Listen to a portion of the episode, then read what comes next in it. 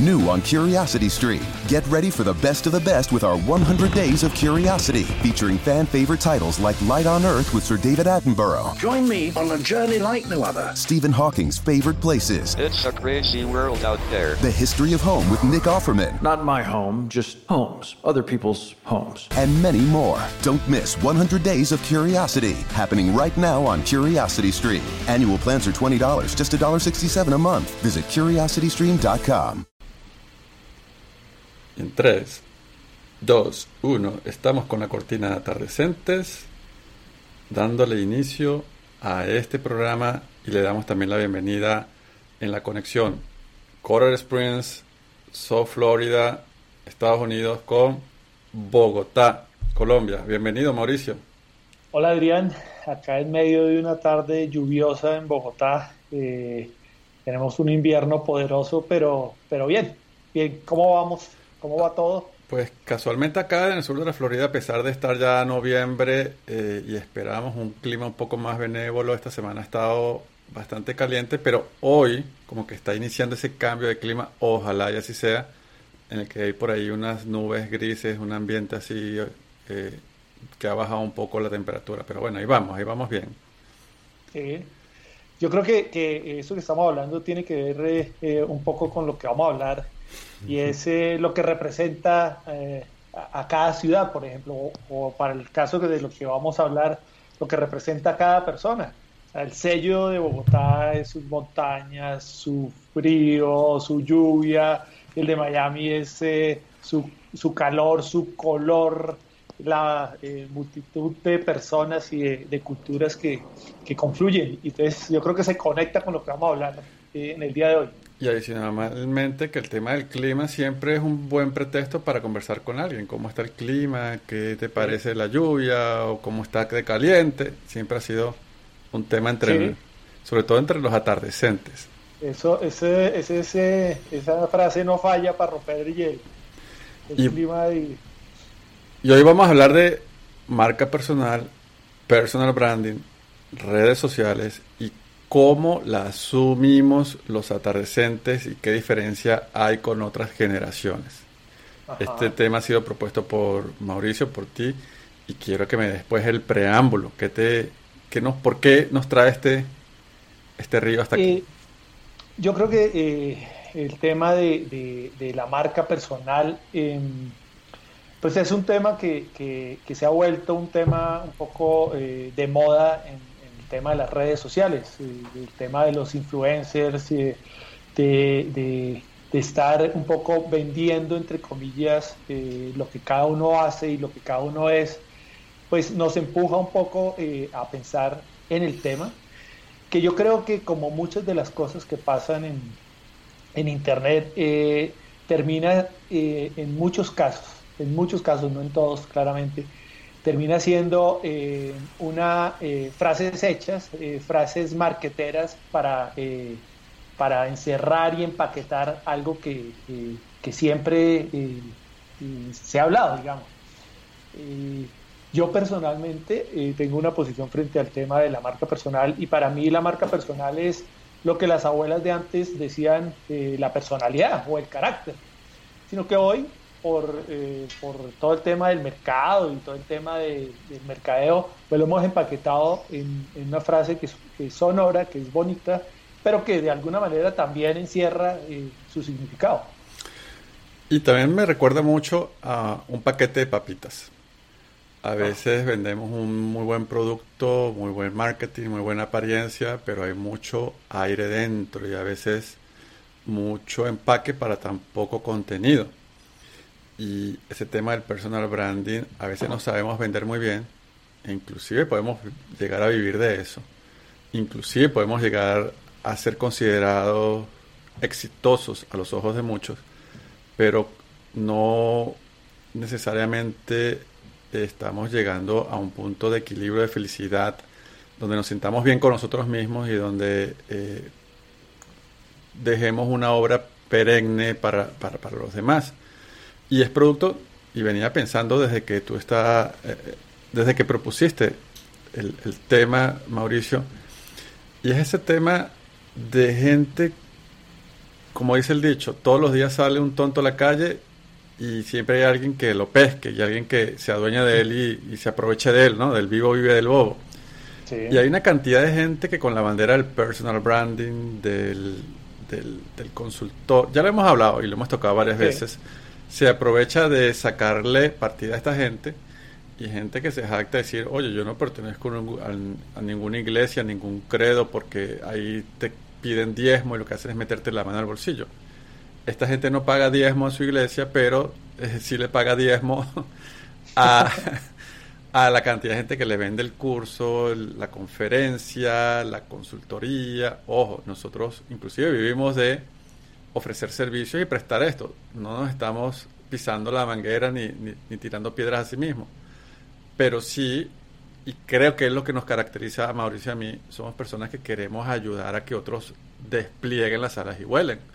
No tenerlo allí como una iglesia y ideologizar a las personas para tener eh, con mi bandera de personal branding una, cantidad de personas a las que yo le pueda sacar dinero de manera constante y lo que me interesa es que simplemente crean ese empaque muy vacío y muy bonito de lo que yo aparento ser. Y es que el punto creo que es ese, Adrián, en el sentido de, eh, hombre, yo creo que todos de alguna manera eh, nos vendemos, entre comillas, cada día. Intentamos vender una imagen de lo que somos. O sea, quien en una entrevista de trabajo eh, no ha exagerado un poco sus habilidades o, las características propias de lo que hace, o, o quién en, una primera cita no, entre comillas, exagera eh, bondades o, cualidades. Pero, pero el punto es irse un poco al otro extremo y entonces intentar eh, primero vender lo que uno no es. Entonces ahí la cosa se pervierte porque entonces yo puedo ser un gran comunicador y echarme un cuento, echarme un cuento buenísimo en el que, como tú dices, siempre habrá alguien que lo crea. Eh, pero cuando contrasto contra la realidad, entonces las cosas eh, no funcionan. Eh, por tu oficio de, consultor, no debe ser extraño que muchas de las empresas en las que, en las que hemos trabajado tienen frases de batalla. Entonces, no, esta es eh, una, una, empresa eh, orientada al cliente. Entonces uno dice, wow, esa empresa es lo primero para ellos es el cliente. Y entra uno y se encuentra con el portero y tú sabes que la cultura colombiana, el portero es un poco el dueño de ese metro cuadrado y se lo hace respetar. Entonces uno entra y ya entra en disgusto con el, con el celador porque, que porque no entró, que porque no miró, que porque usted para dónde va o, llega a la recepción y lo tratan mal, o llama a uno y el computador no le contestan. Entonces, esa frase hecha de somos una empresa eh, orientada al cliente, pues se cae. Se cae porque, porque no hay un sustento eh, en la propia realidad.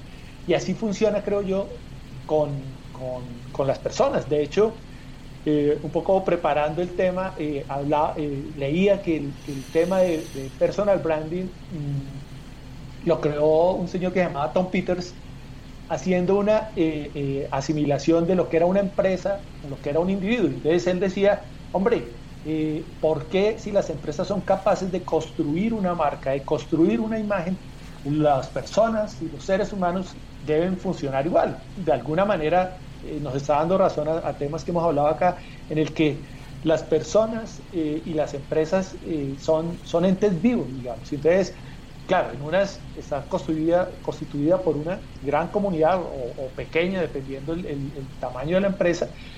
Y las personas somos eso, somos universos que eh, tenemos posibilidades, que tenemos cualidades, que tenemos eh, defectos también, ¿no? Entonces, claro, no se trata de que uno mm, exagere sus propios defectos y estarse dando palo todo el tiempo, sino, pero tampoco eh, lo contrario, pienso yo.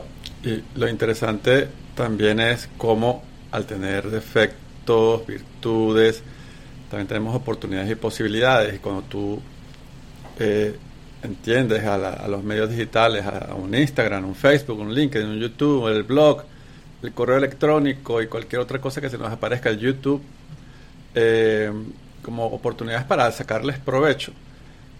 Tocamos el tema de esta cantidad de personas que quieren cobrarnos peaje tratando de venderse como como los nuevos líderes casi que de una secta ideológica donde págame para que triunfes en redes sociales. No se trata de eso, porque al final nos pueden descansar y perturbar, y sobre todo porque hay muchos, en realidad. Aquí solo estamos describiendo la cantidad de vallas que hay a lo largo de la autopista, y son muchas, y escandalosas. Lo que creíamos que era el nuevo marketing hoy se ha convertido en un ruido de voz a voz. Entonces, hay mucho cacareo, muchas gallinas haciendo bulla, o muchos gallos en este gallinero. Claro, porque yo, yo creo que, que nosotros vivimos, eh, eh, la sociedad que vivimos es, es, un poco el modelo Cosmopolitan, de la revista Cosmopolitan, donde hay eh, recetas eh, para todo. Entonces te dan recetas para, oiga, si usted va a presentar una entrevista de trabajo, diga así, vaya a vestido, hable de esta manera, no diga tal otra, o si quiere conquistar eh, una nueva pareja, diga esto, eh, métase por este lado, ofrezca eh, tales cosas. Entonces, cuando hay recetas para todos, pues todos terminamos pareciéndonos de alguna manera. Entonces, lo chistoso es que todos queremos diferenciarnos, pero igualándonos a un gran mundo de personas. Entonces, yo quiero ser diferente pareciéndome a tal. Entonces, ahí la cosa, yo creo que, que, es, es, un poco eh, la, locura que, estamos viviendo en el mundo de hoy, donde nadie quiere ser lo que verdaderamente es. Exacto, porque es que uno no ve en un Instagram a la gente haciendo cosas extremadamente cotidianas y reales, no, no la ves eh, yendo al baño, ni botando la basura, ni castigando al hijo, ni haciendo tal o cual cosa, ni peleando con la mujer o sea, esas cosas no las vamos a ver. Entonces, me, me, sonreí mucho cuando dijiste que se parece a Cosmopolitan, la revista, o Vanidades, o, Tú, o, bueno, yo me las conozco casi todas también. en realidad, este, hay mucho de, ese espejismo y en el que puede haber una, una solidez para usted que es atardecente y está del otro lado de la pantalla y es que ya es maduro, ya tiene criterio, ya tiene juicio para decir, oye, ya va, pero aquí esto no está bien, yo no quiero entrar así, yo quiero entrar con ideas, yo quiero apoyar a las cosas que me gustan, a la gente sensata, a la gente que me aporte, a la gente que brinde y tienda puentes. Entonces, eh, sí, hay que tener esa, esa lupa y comenzar a, a tener un criterio para tener presencia y también poder consumir estos, esto que lo demás comparte, que pues en, el argot de la industria le llamamos contenidos. Porque es que, eh, mira que, que, yo creo que en el tema de, redes sociales y, los atardeceres, yo creo que, que el uso eh, de las redes tiene dos caminos. Una es utilizar las redes sociales para mostrar lo que hacemos, digamos. Entonces, yo hago tal cosa, entonces si tengo mi perfil de LinkedIn, entonces yo he hecho, yo he sido, eh, eh, gracias a mi gran equipo, eh, yo hago muchas cosas, digamos, o en Instagram, o en Facebook, o en el mismo Twitter. O la otra, que, el otro camino que es mostrar lo que somos, que, son dos caminos, digamos, distintos, ¿cierto? Yo puedo, porque a mí como persona, yo diría que no me define eh, ni un trabajo, ni, ni un eh, escrito da ideas, digamos, da ideas. O sea, yo no soy, yo en esencia no soy periodista. O sea, eso, eso no me hace, porque entonces el día que deje de escribir, entonces dejo de ser. Yo hago, yo me dedico a, pero, pero eh, mi obra, entre comillas, debe, debe expresar lo que yo soy, es decir, lo que tengo en mi cabeza, lo que tengo en mi corazón, lo que siente mi cuerpo, eso debería expresar. Entonces, cuando, cuando las redes sociales, eh, y en el caso de los atardecientes, son capaces de expresar lo que somos, terminan siendo eh, expresiones reales, ¿cierto? Que es un poco un juego a jugar, digamos.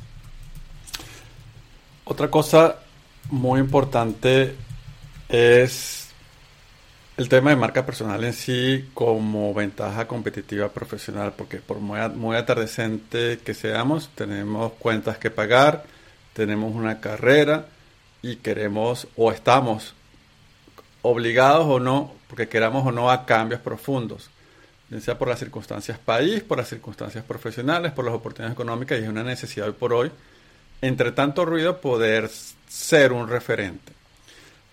lo mejor de marca personal siempre eh, lo he escuchado y lo he repetido, que es nada te hace más auténtico que ser tú mismo. No hay mejor elemento diferenciador que ser uno mismo.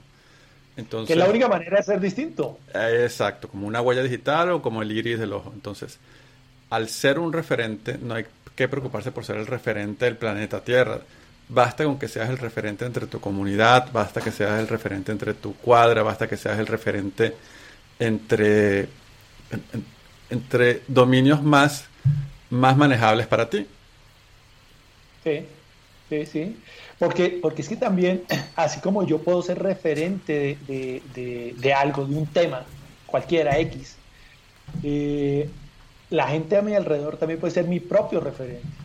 Entonces ahí es cuando empezamos a construir sentido y tiene eh, eh, lógica unirme en, una comunidad. Cuando soy capaz de entender que lo que yo haga puede servirle a alguien, puede eh, ser un punto de vista válido para alguien, pero también lo que las otras personas dicen, hacen, eh, eh, crean, puede ser un referente para mi propia vida. Entonces es, es un poco un juego ecléctico donde todos tomamos de todos y todos de alguna manera somos un pedacito de los, de los otros.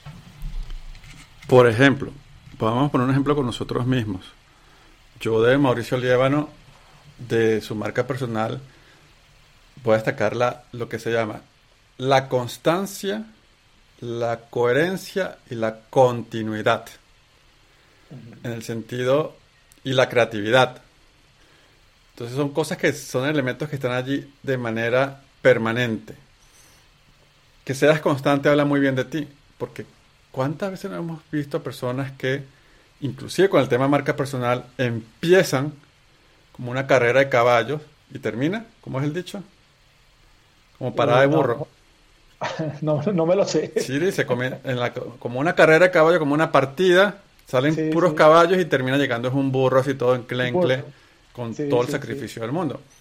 O no terminan de llegar simplemente. En el camino se queda más del 85% de gente que dice, oye, yo voy a comenzar con la marca personal, eh, contraté a tal o cual o fulanito, y o se me acabó el presupuesto, se me acabaron las ganas, o se me acabó la creatividad y hasta ahí llegué. Entonces el tema de la coherencia a lo largo, nada va a estar más compaginado con tu propia personalidad que el tema de que seas constante en algo que eres, coherente, creativo y que perdure pues en el tiempo, que es lo más importante e interesante. Claro, pero eh, es un poco lo mismo que, hemos hablado, eh, eh, incluso lo he hablado con personas que conocemos los dos, digamos, desde que conozco tu trabajo, es, también una línea constante, digamos. Una persona que llegue a, tu cuenta, bien sea de Twitter o, bien sea de cualquiera de, las plataformas en las que trabajas, puede identificar fácilmente, eh, ah, esta persona piensa de esta, de esta manera, digamos. Que yo creo que ese también es como la clave. En cualquier emprendimiento, si yo soy capaz de generar en las personas esa idea de lo que yo soy como proyecto, sea una panadería, sea, oiga, sí, será mi panadería y mi panadería será muy chiquita, pero, pero el pan que yo vendo es distinto al de la gran panadería. Entonces me preferirán o me odiarán, pero, pero, pero sabrán por qué, por lo menos. ¿sí? Pero, pero cuando uno empieza, y tal vez lo hablamos eh, la, vez pasada, cuando uno empieza a intentar validarse eh, con otras personas, con, con eh, o a parecerse o a darle gusto a otras personas, y entonces uno empieza a cambiar cosas. No digo que uno sea tan, tan obcecado y tan cerrado como para ver que se está equivocando y le están diciendo y uno seguir en el error, sino, no, venga, claro, ah, yo escucho, soy capaz de escuchar, lo proceso, pero, pero lo meto dentro de lo que yo soy. ¿Sí? No intento eh, hacer las cosas a la manera de otros porque esa es la forma más rápida eh, de fracasar, pienso yo. Que hoy se ha, puesto todo más complejo. Antes, uno, por ejemplo, desde una red social mucho más básica, como Twitter, era capaz de, traccionar, de traer gente a, otras, otros espacios. Por allá en el 2011, fácilmente tú decías que el tuitero era el influencer más poderoso el internauta más influyente de la red, porque para donde él mandara a su gente, allá llegaba el tumulto de gente o a un video en YouTube o a tal cual página en, en la web, un blog o, o al Facebook o al, inclusive al Instagram. Y por cierto, se integraban antes las fotos en el timeline de Twitter. Entonces, hoy por hoy hay tanta competencia en cada red social y hay tanto ruido a la vez y hay tantos nuevos actores muy buenos, muy, gente muy talentosa, independientemente de que si lo catalogues al nivel de reggaetón o música clásica. el detalle es que son populares y son talentosos en lo que hacen.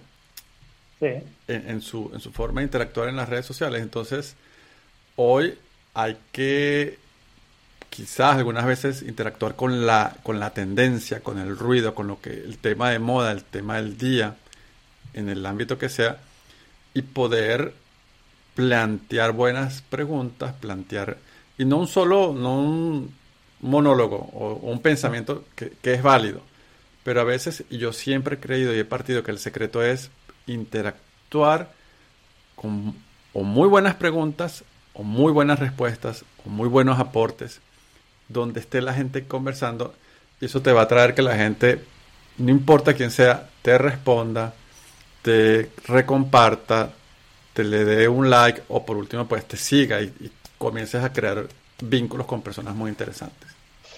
Y, y es que eso también está eh, de alguna manera ligado con, con, temas que nosotros tocamos de alguna manera tangencialmente, y es eh, Venga, y, las redes sociales, ¿qué papel están jugando eh, en, las sociedades de hoy, digamos? Mm, para nadie es un secreto y, claramente no nos vamos a meter en el tema político, pero, pero estamos viviendo eh, en medio de, una sociedad convulsionada a todo nivel, eh, en gobiernos de izquierda, de derecha, y entonces las redes sociales de alguna manera se han convertido como en, como en los frentes de batalla. Y, claro, entonces uno puede ver manifestaciones en Chile o en Venezuela o en Bolivia o en, Bogotá o donde sea, digamos. O en Ecuador o en Perú, en eh, Argentina. O en Nicaragua, o en España, o en Barcelona, o en Inglaterra, o en Estados El mundo está absolutamente convulsionado. Entonces uno podría preguntarse, ¿y, y, todas esas marchas, ese nivel de convulsión es producto de lo que pasa en las redes? ¿O las redes están logrando captar ese momento o, o viceversa. Que es, o la... lo que tú escuchaste esta mañana. Si lo... New on Curiosity Stream. Get ready for the best of the best with our 100 Days of Curiosity, featuring fan favorite titles like Light on Earth with Sir David Attenborough. Join me on a journey like no other. Stephen Hawking's favorite places. It's a crazy world out there. The History of Home with Nick Offerman. Not my home, just homes, other people's homes. And many more. Don't miss 100 Days of Curiosity, happening right now on Curiosity Stream. Annual plans are $20, just $1.67 a month. Visit curiositystream.com. ¿Te preocupas por tu familia? Entonces, ¿por qué darles solo huevos ordinarios cuando pueden disfrutar de lo mejor? Eggland's Best, los únicos huevos con ese delicioso sabor fresco de granja, además de la mejor nutrición, como 6 veces más vitamina D, 10 veces más vitamina E y 25% menos de grasa saturada que los huevos regulares, además de muchos otros nutrientes importantes. Así que, dales los mejores huevos. Eggland's Best, mejor sabor, mejor nutrición, mejores huevos escuchaste completo la nueva opinión pública que ahora sí tiene fuerza y ahora sí muestra los dientes. Claro, pero entonces eh, yo, yo soy de la idea que, que, claro, las, las, redes sociales lo que hacen es eh, tomar una fotografía eh, del momento, pero la gente solo sale a las calles en el momento en que entienda o sienta hambre o se sienta desplazado o se sienta discriminado. Pero, pero las guerras que se dan... Y es complejo porque aún con hambre, humillada, vejada y maltratada, el miedo inclusive puede más que la dignidad, hasta que quizás diga ya basta, pero tenemos casos muy cercanos donde con hambre, con enfermedad y con muerte, la gente no termina de despertar. Claro, y entonces toda la protesta y todo el malestar y toda eh, la rebeldía, pues queda en 140 caracteres o en más, o en los que sea, digamos, o en una foto en Instagram. Y de ahí no pasa. Entonces, ahí es donde uno empieza a pensar, venga, y entonces ese, eh, ese, nivel de influencia que le hemos cargado a las redes sociales es real. porque, y, eso tiene múltiples miradas. No, uno no podría decir tajantemente no, pero tampoco podría decir tajantemente sí. Y, se, y, y tiene que ver con esto que estamos hablando, porque cuando en, en, las redes sociales se crea esa aureola de que tal persona es un influenciador porque ha generado su marca personal ha hecho que la gente diga, esta persona eh, le creo o esta persona lo que dice está en lo cierto o, simplemente en el voz a voz eh, ha creado como, como, como, esa imagen, pues la gente lo sigue. Y yo puedo retuitear y retuitear eh, a alguien que esté a favor o en contra de lo que yo pienso, pero, la, pero finalmente la acción está en mis propias manos. Y debe haber un balance entre lo presencial y lo digital y tiene que ver mucho con lo que yo digo, que hay tías que nos enseñaron que era ser sociable. Hay tías que se encargaban de los cumpleaños de la familia, de reunir y convocar, de agrupar. En algunos casos fue la abuela, en algunos casos fue la mamá o la hermana. Eh, y, casi que pongo el aspecto femenino como ese ente unificador matriarcal de nuestra sociedad que, que también está allí presente. Pero son un buen ejemplo de si mañana tenemos una fiesta en la que queramos celebrar con amigos eh, que, entrañables. Quizás a veces eh, a las personas que queramos invitar las contemos con los dedos, de una mano y sobren dedos, como dicen. Suele pasar. No es que eh, seamos más o menos exitosos porque tengamos más o menos amigos, pero sí es importante tener esa condición, ese pegamento social de tener buenas amistades, gente que nos quiera, gente que queramos. Pongo un ejemplo. Hoy pierdes un trabajo. ¿Quiénes te van a llamar para decir, yo te conozco, yo sé lo que haces, yo sé lo que vales, yo estoy en la industria, somos colegas, hemos compartido, te tengo, eh, te voy a recomendar con tal o cual empresa o con tal o cual cliente? Sí. Mucha gente le pasa y no termina de salir un trabajo cuando ya está entrando en otro por esa red de contactos nutridos, aceitados, porque sabe con quién está. Entonces muchas veces perdemos un empleo, una carrera larguísima y exitosa, somos muy buenos, pero no tenemos pegamento social con nadie. Ah, porque no teníamos tiempo, porque no era lo nuestro, porque no queríamos. Entonces el personal branding significa saber manejar las relaciones personales, espirituales, pero también profesionales, para que entiendan lo que hago, siempre y cuando pues lo que haga valga la pena, aporte y sea tenga los elementos diferenciadores para que digan, oye, fulanito se quedó sin empleo, tranquilo, mira, y se, expanda una voz y digan, aquí hay una oportunidad para tal persona. Sí, eso es cierto, y, en eso eh, tú me conoces hace bastante tiempo y, sabes un poco de mi relación bipolar con, con, con las redes. Eh, yo al principio eh, yo tenía un Facebook y mi Facebook no pasaba de, de 15 personas porque eh, cuando lo abrí yo decía, venga, eh, yo no tengo más de, de, 15 amigos. ¿sí? Entonces, cuando Facebook me dice, tal persona es amiga suya y esa persona, siguiendo el ejemplo que tú, que tú das, a esa persona la llamaría yo el día del cumpleaños porque una cosa es escribirle eh, eh, el mensaje porque Facebook me lo está recordando y otra es llamarlo. ¿Y qué nos eh, pasa? Con toda la pena del mundo. Claro. O incluso yo lo puedo llamar, pero ¿a cuántas de esas personas las invitaría a mi casa? ¿Cierto? Entonces digamos que yo personalmente he pasado como, como por varias etapas con que me, me pasa exactamente lo mismo. yo he sido emprendedor todo el tiempo y sin embargo he estado en esa red social y algunas veces en que, las cosas no van tan bien, entonces uno empieza a buscar trabajo por ahí. Y realmente yo nunca, y es mi caso personal, que no será el tuyo o no será el de muchos de, las personas que nos ven, nunca he recibido una oferta por ahí. ¿sí? Nunca he recibido una oferta, y menos ahora, con la edad que tengo, que creo que, que, es, que es, un hecho, y lo hablamos, eh, el tema del edadismo, la discriminación por edad, en LinkedIn se presenta mucho. Entonces, hay como, como una relación de amor y odio que depende mucho como de, lo que voy pensando y, lo conecto con lo que hablabas eh, eh, antes, que lo que yo hago, lo que yo escribo, por ejemplo, es coherente con lo que yo siento. Lo que pasa es que eh, suelo, suelo cambiar de estados de ánimo. Entonces, pero en general intento que lo que yo diga esté eh, mediado por lo que estoy pensando en ese momento y con lo que estoy sintiendo en ese momento. Y, y digamos, Mauricio, que es como cuando tú eres cocinero y haces postres. Imagina uno frente a su casa que viva en una calle transitada y haces pastelillos, no sé, de bocadillo recién horneaditos, que eso, el que no lo conoce, el que no lo conozca, los pastelitos de bocadillo de guayaba es lo máximo, sobre todo recién horneados. Lo llamamos pastel gloria. El pastel gloria, imagínate, pero le dicen que saben a gloria. Y es que lo vas dando a la calle a cada persona que va llegando, va a llegar un momento que digan, wow, el hombre de los, pastel, de los pastelitos Gloria, de los pastelillos de bocadillo de guayaba. Claro. Y esta persona tiene una habilidad que es cocinar, y tiene un público, y tiene un medio donde pasan las cosas, donde pasa, hay tránsito, hay confluencia. Eh, asimismo, cuando estás en redes sociales, bien sea en Twitter, en Instagram, en Facebook, en tu blog personal, en tu canal YouTube, en tu podcast, que ahora está gracias a Dios, tan de vuelta a la moda y tan difundido.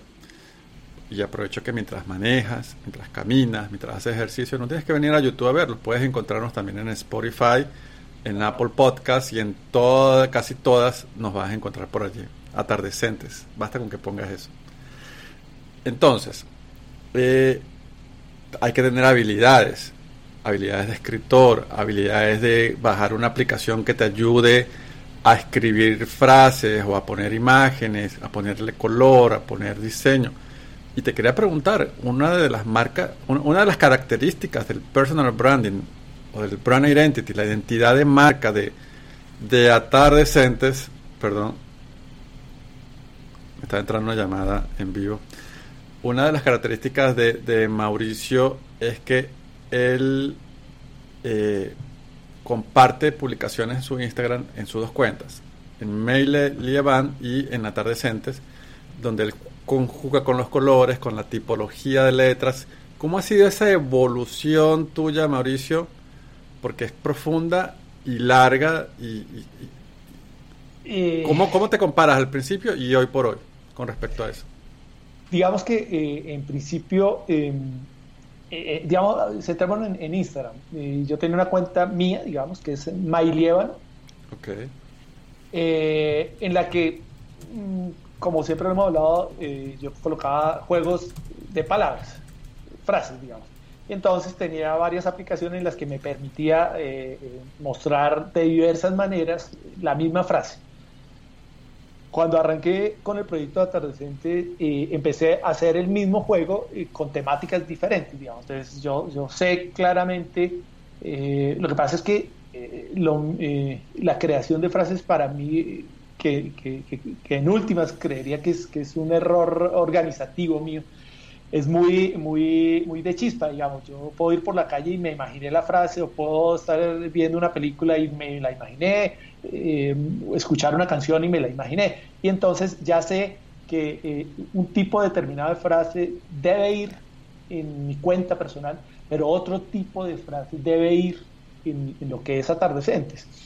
Eh, alguien que sabe del tema me dijo, Mauricio, pero venga, es que tipográficamente o gráficamente las, frases de, de atardecentes deben ser identificables. Entonces, eh, porque era como un revuelto de, muchas, muchos tipos de letras, entonces terminaba pareciéndose a mi cuenta personal. Lo que hice fue eh, hacer un cambio en el que me fui por mm, una, eh, una tipografía que era básicamente mi de mi gusto y, y es las que, con las que trabajo en Instagram. Y las temáticas intento que sean eh, que le apunten eh, al corazón del atardecente, bien sea de, cosas eh, del trabajo, bien sea de cosas de la vida cotidiana, bien sea de, cosas de humor. En atardecente, por ejemplo, nunca pongo nada de política, porque creo que ese no es un tema, no porque los atardecentes no tengamos una opinión política, sino porque creo que hay otros espacios que se prestan para eso y atardecentes pensaría que no yo, resumiría que hemos sobrevivido a la política. Exactamente. Porque es que cuando hablabas, y perdona que mete este paréntesis, este inciso, cuando hablabas del tema de la izquierda, de la derecha, es como decir, o, te, están te quieren obligar a decir si eres blanco o negro, si eres de derecha o de izquierda, cuando hay errores garrafales en una y en el otra. Que, que obviamente tú puedes tomar posición y está bien que tomes posición. sobre todo si se polariza, es muy complejo tratar de decir, no es que soy la tercera vía. Sobre todo cuando la realidad es que la tercera vía, si te, si te descuidas, te pegan un botellazo en la cabeza. Entonces hay que esconderse por último. O, o, saber cómo fijas tu posición, pero en todo caso, tener un criterio para decir, oye, ya va, pero esto es producto de esto que está pasando acá y lo que está pasando acá es producto de lo que está pasando acá. Y es como decir, este tipo es corrupto. Ah, pero este también. Entonces, como dos corruptos quieren ideologizarme para decirme, este es el malo, no, el otro es el malo, ya va, pero aquí los dos malos son ustedes. mira, mira que, ese ejemplo que tú pones eh, eh, se acomoda a, lo que iba a decir. Eh, en mi vida personal, y, me devuelvo a mi cuenta, a la mía, digamos, a la de Malievano, intento no hablar ni de política, ni de religión, ni de deporte, porque creo que, eso hace parte como del libre albedrío de, de cada persona. Entonces tú dices, oiga, tal persona es corrupta, eh, pero venga, del otro extremo también es corrupta. Entonces, yo prefiero hablar de la corrupción, no de del corrupto. ¿sí? Entonces, creo que... yo los resumo en políticos. Exacto. Puedo sembrar más ahí y cuando, cuando soy capaz de hacer una reflexión sobre, sobre el tema en general, sobre lo sustantivo y no sobre lo adjetivo. ¿sí? Es decir, hablemos de la corrupción, y porque es que la corrupción, por poner un ejemplo, la corrupción es muy fácil hablar. Pero venga, y yo cuando eh, me robo, me, me cuelo en Transmilenio, pues también es corrupción. Pero entonces la corrupción creemos que se mide solo en millones. Y no, en centavos también se, se, mide la corrupción. Entonces, eh, todo ese tipo de cosas se empiezan a cruzar. Pero intentemos eh, volver, Adrián, al tema de, de, la marca personal y yo quería hacerte esta pregunta. ¿Tú crees, desde tu perspectiva profesional y tu experiencia, que hay marca personal buena y marca personal mala? Eh, eh, pues yo creo que sí, con premeditación y alevosía hay de la mala y de la buena, pero también hay de la mediocre, digamos, con respecto a la mala mal hecha. está la marca personal improvisada, está la marca personal fake, estoy aquí improvisando, está la marca personal que te vende humo. Por último está la auténtica, la que, en la que crees, en la que sientes autenticidad, en la que sientes que no hay un interés netamente comercial, que está más preocupada primero por, por mostrar su pasión, ¿no? Eso que, que, te mueve, que te mantiene despierto a las 11 de la noche y quieres compartirlo, eso que investigas, eso que estudias, eso que, que amasas y que eh, lo conviertes en magia y que lo compartes porque quieres brindarlo, esa, esa marca personal muestra más su magia que aquella feiga, adornada, mandada a hacer, y que se nota muchísimo. Entonces, que puede crear un imaginario de que es muy buena. Exactamente, y que puede mantener una dinámica y una narrativa de buena y, y, aportar cierta calidad y ser respetable. Pero eh, si me preguntan a mí cuál es la mejor o cuál es la buena, yo pienso que tiene que ver con la auténtica conectada con, tus pasiones, con tus obsesiones también, porque esa obsesión buena, obsesiones buenas, por supuesto, son las que te mantienen despierto o te hacen madrugar, las que te hacen crear, las que te hacen compartir, las que te hacen eh, aportar algo a, a los demás para los demás, no porque ah, yo estoy haciendo este podcast y grabando este video con Mauricio porque voy a quedar, quiero la eternidad y la posteridad, no, porque quiero que este mensaje le llegue a uno, a dos o a tres personas y diga, y se sienta bien, que invirtió media hora y se sienta contento. Porque mira que, que, que, finalmente eh, una, la construcción de una marca es, es, es, un cuadrado mágico, llamo yo, y es que está compuesto por, por cuatro vértices. Lo que yo soy, digamos, lo que soy como individuo, como empresa, como negocio, como, como lo que sea. Yo soy esto. Lo que yo digo que soy, que es eh, eh, todo el tema de la comunicación, la publicidad o, o, mi, misma, mi misma carreta, por decirlo de alguna manera. Eh, yo soy y digo que soy tal cosa, lo que la gente cree que yo soy a partir de lo que yo digo, y no es un juego de palabras, y lo que finalmente cuando se empieza a, cruzar lo que soy, lo que digo y lo que hago. ¿sí? Y entonces eh, ahí se, se, se, se, vincula con dos temas que, que, viven permanentemente, sobre todo en el tema corporativo, que es el tema de reputación y el tema de prestigio. Yo creo que las empresas de hoy están, están presas de la reputación, es decir, lo que la gente cree que yo soy. Y la reputación por eso puede ser buena o puede ser mala. ¿sí? Entonces, eh, yo eh, tengo una panadería y entonces construyo, construyo una reputación de que ahí vendo muy buen pan, pero resulta que mañana eh, el panadero lo cambié y mi pan debe ser tan bueno y mi reputación como vendedor de buen pan se cayó. Pero el prestigio tiene que ver con una cosa mucho más trascendente y es cuando soy capaz de unir en, un, en una misma línea lo que soy, lo que digo y lo que hago. Entonces, y coherencia, congruencia. Exactamente. Entonces, cuando yo puedo, siguiendo con el mismo ejemplo de la panadería, si yo, yo construyo un lugar a imagen y semejanza de lo que yo soy, ese es un sitio agradable, puedo, puede la gente ir a tomarse un tinto, eh, le a dar buen pan. Ah, que de pronto mañana, mañana no me salga tan buen pan. Eso es reputación y, y, y, puede ser suerte de alguna manera.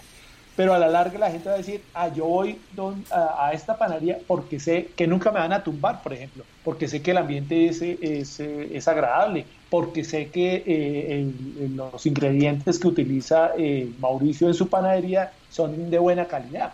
Eso es prestigio. Entonces, empezamos a confundirnos entre la reputación y el prestigio y, es un poco lo que tú dices. Cuando, cuando pierdo la coherencia y cuando pierdo la coherencia, creo que es el camino al abismo. Y la confianza. Y la confianza. Dice una frase de un amigo, la repite muchas veces Boris Bocio, que no hay segundas oportunidades para causar una buena primera impresión. Sí, sí, sí, sí, tal cual, tal cual. Y es eso, yo sí te puedo decir que en mis tiempos de tuitero empedernido, eh, compartía mucho sobre este tema, casualmente, hashtag marca personal, y, y, lo hacía en momentos en que estaba estudiando, que decía tal o cual persona, tal o cual autor, aportaba mis ideas, e hice conexiones de valor muy importantes, muy interesantes, cosas que me llevaron a viajar, a ser contratado para dar conferencias, talleres, para motivar otras personas a, entender esto.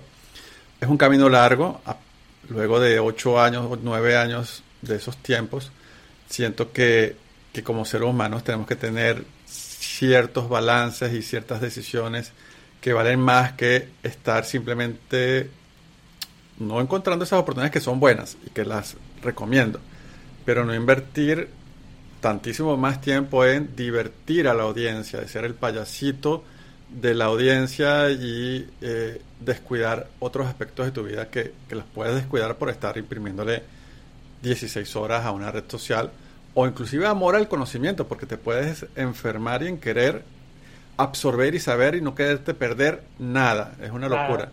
Entonces, eh, hay, hay, balance, hay que tener un balance en todo esto de la marca personal para los atardecentes porque ya, como decía otro viejo amigo que nos mandó saludos en el podcast anterior, Wilson Suárez, que él decía que él tenía una pistola con dos balas, dos balas. Una, una para que darle en el lugar adecuado y la otra por si no, nada, todo lo demás fallaba.